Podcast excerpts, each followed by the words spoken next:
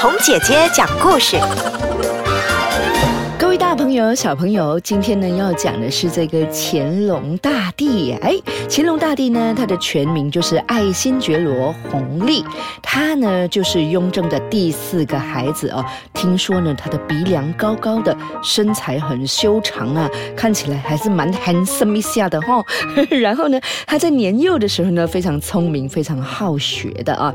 所以呢，他变成了这个皇帝之后呢，果然是才识过人，非常。的厉厉害，那呢？他其实是到晚年的时候呢，才是慢慢慢慢的呢，用太多钱啦。告诉你，用太多钱的时候呢，整个国家呢就会衰败了。那他当时的时候呢，一开始当皇帝的时候呢，还是挺不错的。他呢也是跟他的老爸一样，你知道他老爸就是雍正嘛。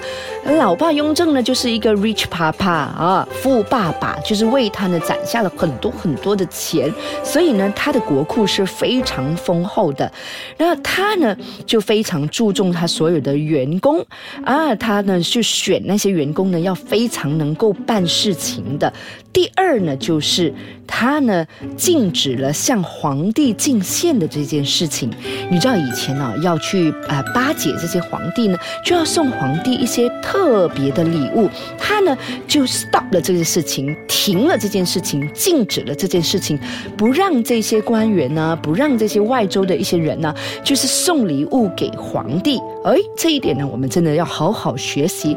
于是呢，所有的人呢，就安心工作，不用再去想要送些什么东西给皇上，让他高兴高兴。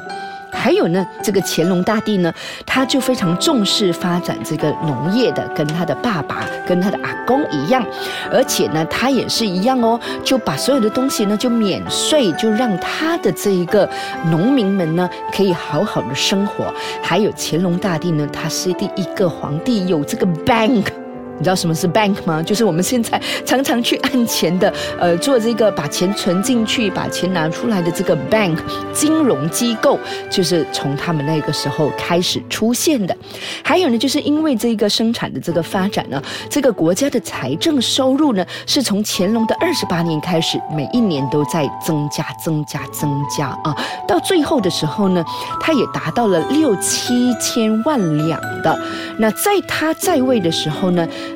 他呢，因为很关心这个受灾的百姓，所以呢，其实他的这个呃在位的期间是非常非常的稳定的。还有，他也是非常注重这个知识分子，所以呢，他也举办了很多的这个考试，然后呢，也招收了很多的哎有能力的人。那他也被称为十全老人。什么是十全老人呢？其实啊，就等于说他的武功和他的文学方面。都非常非常厉害的，他也有十大武功哦，非常的厉害的，哎，所以这个十全老人乾隆大帝呢，他还有非常好的一些优点呢，要让我们学习的。那第一个呢，其实就是他设立的一个叫做军机处，军机处呢，就是让每一个人呢可以好好的去上班。可是他非常非常的勤劳哦，你知道当一个皇帝要几点起身吗？他是。每一天早上五点他就起身了。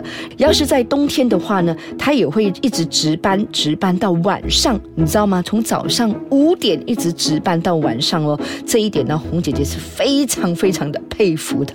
因为呢，如果我五点起床的话呢，我大概到晚上的时候就已经非常疲倦了。那他呢，起床的时候呢，他就会从他的寝室走出来，然后每经过一道门。门，然后呢，就会响这个鞭炮一声，嘣，响鞭炮一声。嘣！然后这个时候呢，他们就知道乾隆大帝已经起床了，已经到他要办公的地方了。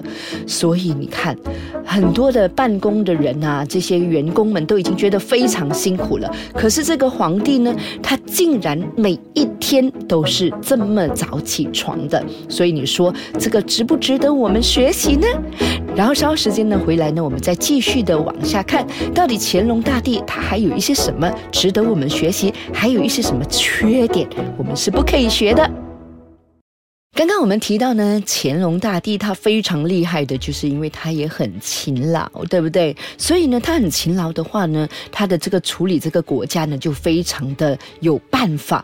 但除了这个之外呢？哇，他除了每一天见他的大臣处理公事哦，他还会作诗绘画。他的诗作呢高达四万多首哎。那他写诗呢，就每一次呢用这个朱笔起草，然后呢这个军机大臣看了之后呢，就觉得哎里头有故事，然后这个乾隆大帝呢要还要他们去找这个出处，要他们呢去做功课。乾隆大帝啊，真的是一个文化人来的呢。他除了有文采呢，他也。蛮会这个射杀的，就是箭术非常的厉害啊，所以呢，他每到这个武功后呢，他就会在宫门外呢射箭，然后呢，每一次都要比赛的，那每一次呢射三箭，有一次呢，乾隆大帝呢九箭，他一般呢就会射中六七箭，你说厉不厉害？也是蛮厉害的，对不对？然后呢，他也像他的这个阿公一样啊，很喜欢办这个 party 的。OK，那在康熙的时候，他就有办了一千九百人的这个老人家一起来做这个 party。那他呢也是这样，他也在他的宫内呢进行了这个三千九百多位的老人家的这个 party。然后每一个都要超过六十五岁的，然后呢，每一个人呢进来呢，他就会送他一支这个拐杖，就让他们呢一起来进行这个 party。为什么他要这样子呢？其实是要跟他的这个母亲一起去做寿的啊，让大家呢一起呢好好的来玩一下这样子。那他呢就是把钱呢用在这些地方，比如说他要跟他的妈妈做这个 birthday party，皇太后要做 birthday party。他可以用到多少钱呢？这个皇太后在七十岁、八十岁的时候做的这一个寿宴哦，可以用三千多两的哇，这些钱呢，你知道吗？对他来讲呢，这个国家整个是他的嘛，所以呢，花多一点钱也不算多，所以他一点都不心疼，所以呢，每一次呢，就给他的母亲做这个。寿宴啊，然后呢，花很多很多的钱。于是呢，这个乾隆大帝呢，他到后期的时候，就是因为为母亲祝寿啦，然后自己又很爱做这一些 party 啦，就邀了很多的老人家一起来吃喝玩乐了，这样子。所以呢，到最后的时候啊。嗯，他的这个国家的这个钱呢变少了，而且呢，他呢贪图这个享受，在那个时候开始，就是说什么呢？就是他很爱吃，很爱享受，所以花光了。也没有花光了，他花多了一点点钱。OK，他比起雍正，就是他的爸爸呢，他花多了很多的钱啊。然后呢，他到最后最后的时候，虽然他也剩下蛮多的钱，可是呢，其实他是一个很浪费的一个帝皇来的。他这个皇帝呢，也很爱搞这个 travel 啊，哈，我跟你说，他也是向这个南部呢去南巡了六次，就是下南部去游玩，所以呢。有说这个乾隆六次下江南，哎，也就是这个意思了。那这个 travel 呢，当然也会花到钱了，对不对？所以那个时候也有人说，他到了这个南部以后呢，就这样子的这个游玩呢，是蛮耗钱的。不过，其实乾隆大帝呢，已经变成了一个实权的这个老人了，也意思是说，其实到最后的时候，他也有很棒的这个贡献，就让整个社会非常的稳定。还有呢。他非常厉害的呢，就是有实践这个考试啦。可是他也非常厉害的是，他的武功也非常的强，所以也让这些呃，在他的国家里头的这些将军们呢，也有了一个很强的一个后盾的。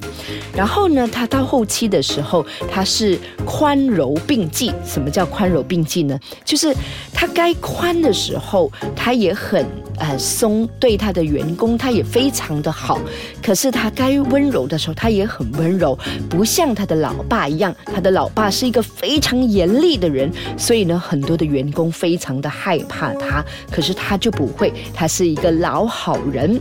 那到最后的时候，因为他很宽松，所以呢，也嗯减少了他的国库。不过也没有关系，因为他当时是非常非常繁荣的。所以呢，这个乾隆大帝呢，到后期的时候，很多的人都都说啊，他跟这个康熙大帝比起来，其实他是花钱有余，可是呢，在行政方面远远不及他的爸爸，所以有被称为耗财童子，花了这个国家很多的钱。OK，那今天呢，我们来看了。这个三个皇帝里头呢，康熙大帝是开启了一个繁荣的盛世。雍正呢，就是他把整个朝代所有的钱呢都积攒下来了，非常好的 financial control。而这个乾隆大帝呢，到他的时候啊，其实他负责花钱而已，很多人这么说了哈。不过呢，不能忽视的是，他有他的这个能力，所以才会被称为实权的好人。好，来到。这个时候呢，红姐姐下一次呢，再给你带来不同的故事，从这些不同的人物身上，再好好的学习哦。